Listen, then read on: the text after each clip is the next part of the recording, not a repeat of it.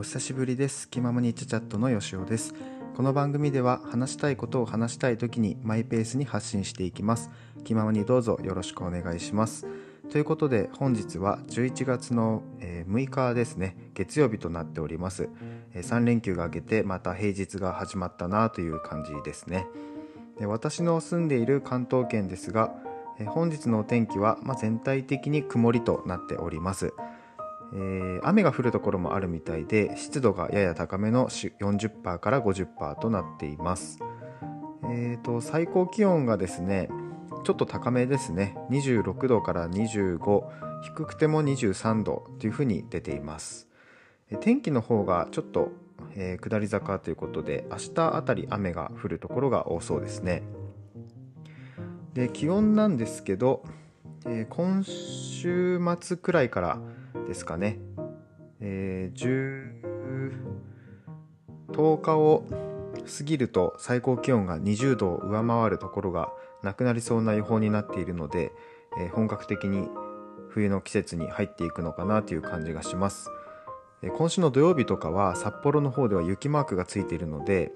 あの北の方ですね東北とか北海道の方あと北陸日本海側などはえー、そろそろ雪も降る可能性がある時期に入ってくるのかなというふうに思います。はい、今年はちょっと冬に入るのが遅めでしたので、まあ、急に変化、えー、してくると思いますので、えー、体調管理気をつけていこうかなというふうに思います。で今日はですねあのまずお話に入る前にあのちょっといつもと聞こえ方が違うかなと思う方いらっしゃると思うんですがあのちょっと今日はマイクを使って収録をしております。でマイクを買ったんですよ。でなんで買ったかっていうとあのリモートであの会議とかをする時になんかこうパソコンのマイクだとやっぱうまく声を拾わなかったりとかちょっと声がこもるような感じとかしちゃってあと割れちゃったりですね。してちょっとうまくこうねききれいに入っていかないっていうことでちょっとマイク買ってみようかなと思って、えー、買ってみました。私のデスクはですねパソコン本体と、え、サブモニターを2つ使っておりまして全部で3つのモニターで作業しているんですけどそのパソコン本体をあの私の前に置いてるわけじゃなくてあの PC 台ですねパソコンの台の上に置いてるのでちょっと顔私の口と距離があるんですね。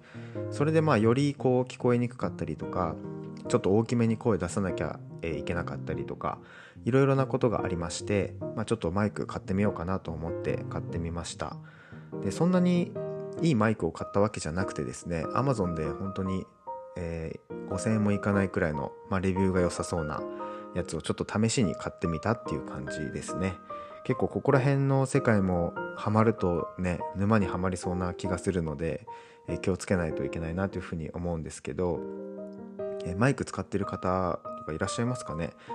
最近はそのリモートですとかその配信自分で配信私もそうですけど配信をする人があのマイクを買うっていうことでだいぶマイクの需要が上がっているっていう話を聞いたことがあります。で Amazon にも結構最近のレビューがいっぱいあったので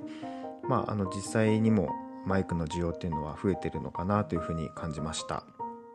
はい。まあこのマイク使って使った方が収録として良さそうなのであれば今後もマイクを使っていこうかなというふうに思います。ちょっと音量の調整とかその声の聞こえ方とかちょっとまだ全然調整できてないので、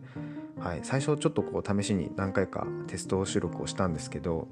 まあちょっとこれでいいのかなっていう感じでまだ不安は残っておりますがはいとりあえず、え収録をしていこうかなというふうに思います。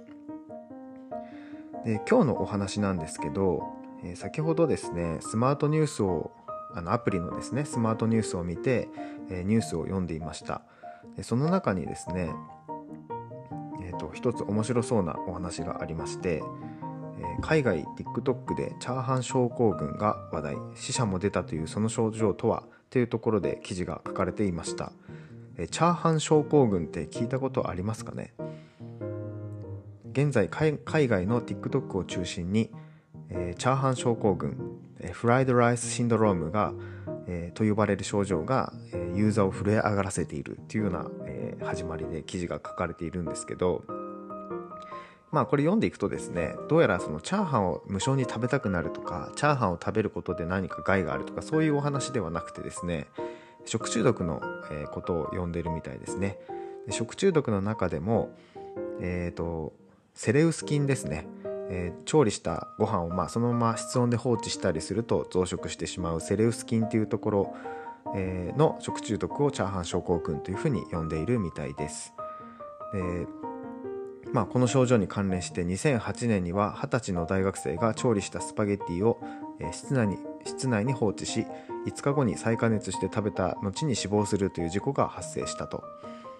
でこの事件が、えー、この今になってすごい共有されて海外ではですね多くの人々が震え上がって震え上がっているということで、はい。まあ、食中毒で、まあ、ここまでその、ね、亡くなっちゃうっていうのは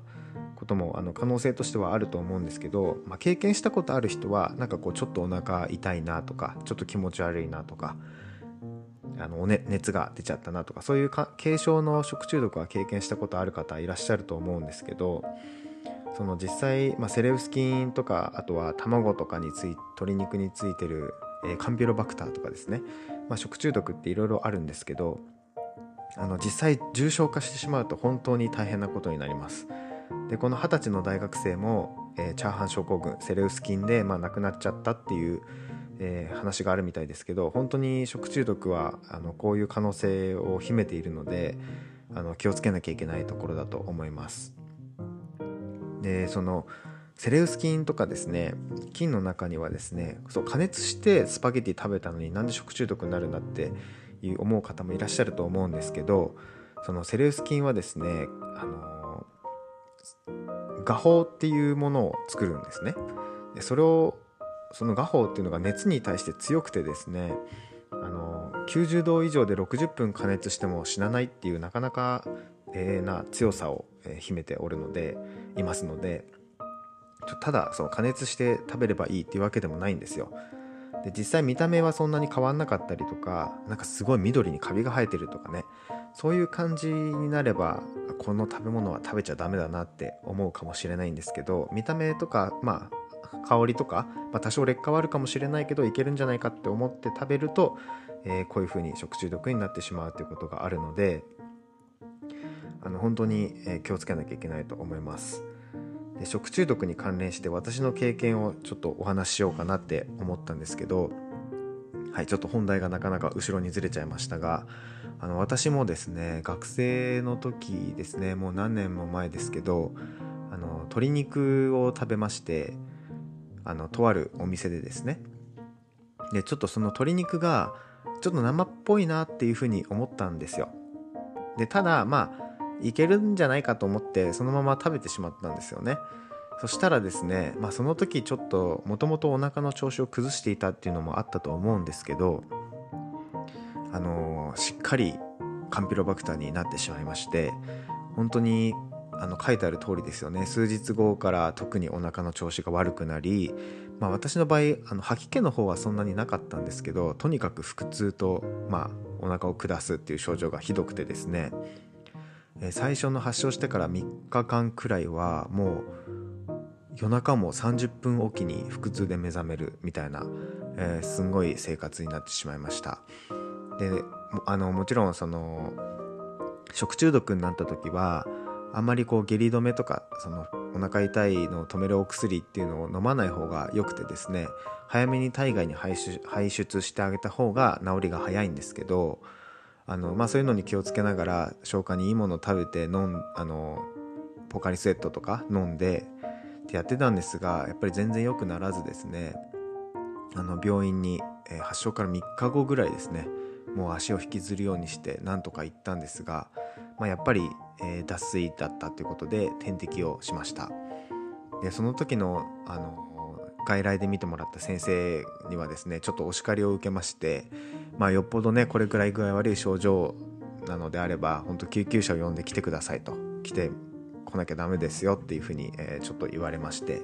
まあそうだよなというふうに反省をしたんですけどあの本当に食中毒体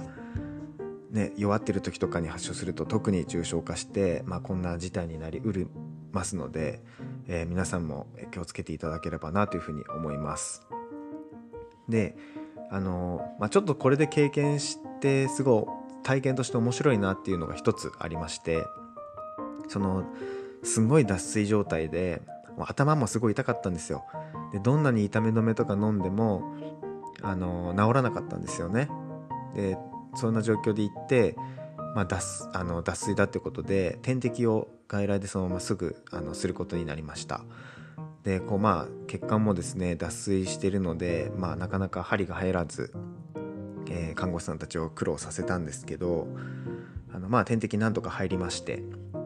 えー、あのポタポタと落とし始めましたと。でその瞬間にですねあの体がもう潤う感覚がしたんですよね。な血管の中にこう入っていった瞬間にまあちょっとひんやりと私が熱あったのもあるんですけどひんやりとした感覚が全身に広がりましてあんなにいろいろ対処しようとしても治らなかった頭痛が一瞬にして治りました。でその時のこの感覚がですねもう何とも言えない何て言うんですかね心地よさというか気持ちよさと言いますかあのすっごい仕事で疲れてキンキンのビールを流し込むとかそういう日じゃないぐらいのあの感覚だったんですよね。あの快感だったんですよ。なんでやっぱりあの、うん、相当体的には水分を欲していたしあの非常に危ない状態だったのかなというふうに、今思っても反省するんですけど、はい。まあ、この体験とかこの感覚を感じられたことに関してはまあ一つまあまあいい体験なのかなというふうに思いました。ただあの3日ぐらい夜中30分おきに起きて寝不足でだるくてっていうあんな生活はもうしたくないので、まあ、それ以来結構自分は食中毒に気を使って生きております。はい。なんであのね今セレウス菌とか、まあ、私はカンピロバクターでしたけど食中毒についてあのちょっと記事を見かけたのでお話ししてみようかなと思って収録をしました結構あの秋とかあの真夏にほったらかしていたらあの腐っちゃうだろうなっていうのはなんとなくわかると思うんですけどあの秋とか春とかちょっと涼しいからいけんじゃないかぐらいの時って意外と細菌とかすっごい繁殖するんですよ。はい、であの気も緩みがちなので本当に食中毒になりやすい時期ですので、まあ、まあ、冬もそうなんですけどね、はい、あの本当に気をつけていただけたらなというふうに思います。もう基本的には調理したらたあの食べる分はあの取り分けてですね残ったのは、まあ、タッパーに入れて冷蔵庫に入れるとか、まあ、冷蔵庫に入れたとしても早めに食べる。あと冷凍保存できるものは冷凍保存するとか、まあ、そういう対処をしていただけたらと思います。で生肉とかはやっぱりしっかり加熱するっていうのが本当に大事ですね。はい。まあそんな感じで、えー、食中毒に関してお話をさせていただきました。でこのサイトの中でもですね結構、えー、食中毒に関して注意喚起がなされていましてえー、まあそのセレウス菌食中毒で亡くなっちゃったっていうのは日本国内でも発生はしていますので、はい。えー、注意をしていき,、えー、いきたらと思います。はい。まあなんかね海外では TikTok でこれが騒がれてるみたいなので、うん。まあ、その波が今後日本の TikTok にもやってくるんでしょうか。ちょっとわからないですけど。はい。まあ私は TikTok は見てないのでもし TikTok 見てる方がいらっしゃいましたらちょっとそこら辺アンテナ張って見ていくと面白いかもしれないです。はい、ということで、まあ、今日の収録はですねいつもよりちょっと長めになってしまいました。そろそろ14分になるんですけどえこれくらいで終わりにしたいと思います。え初のマイクでの収録ということで、はい、今後ちょっといろいろ調整をしていきたいと思いますのでよろしくお願いします。それでは、え気ままにチャチャットのよしおでした。ありがとうございました。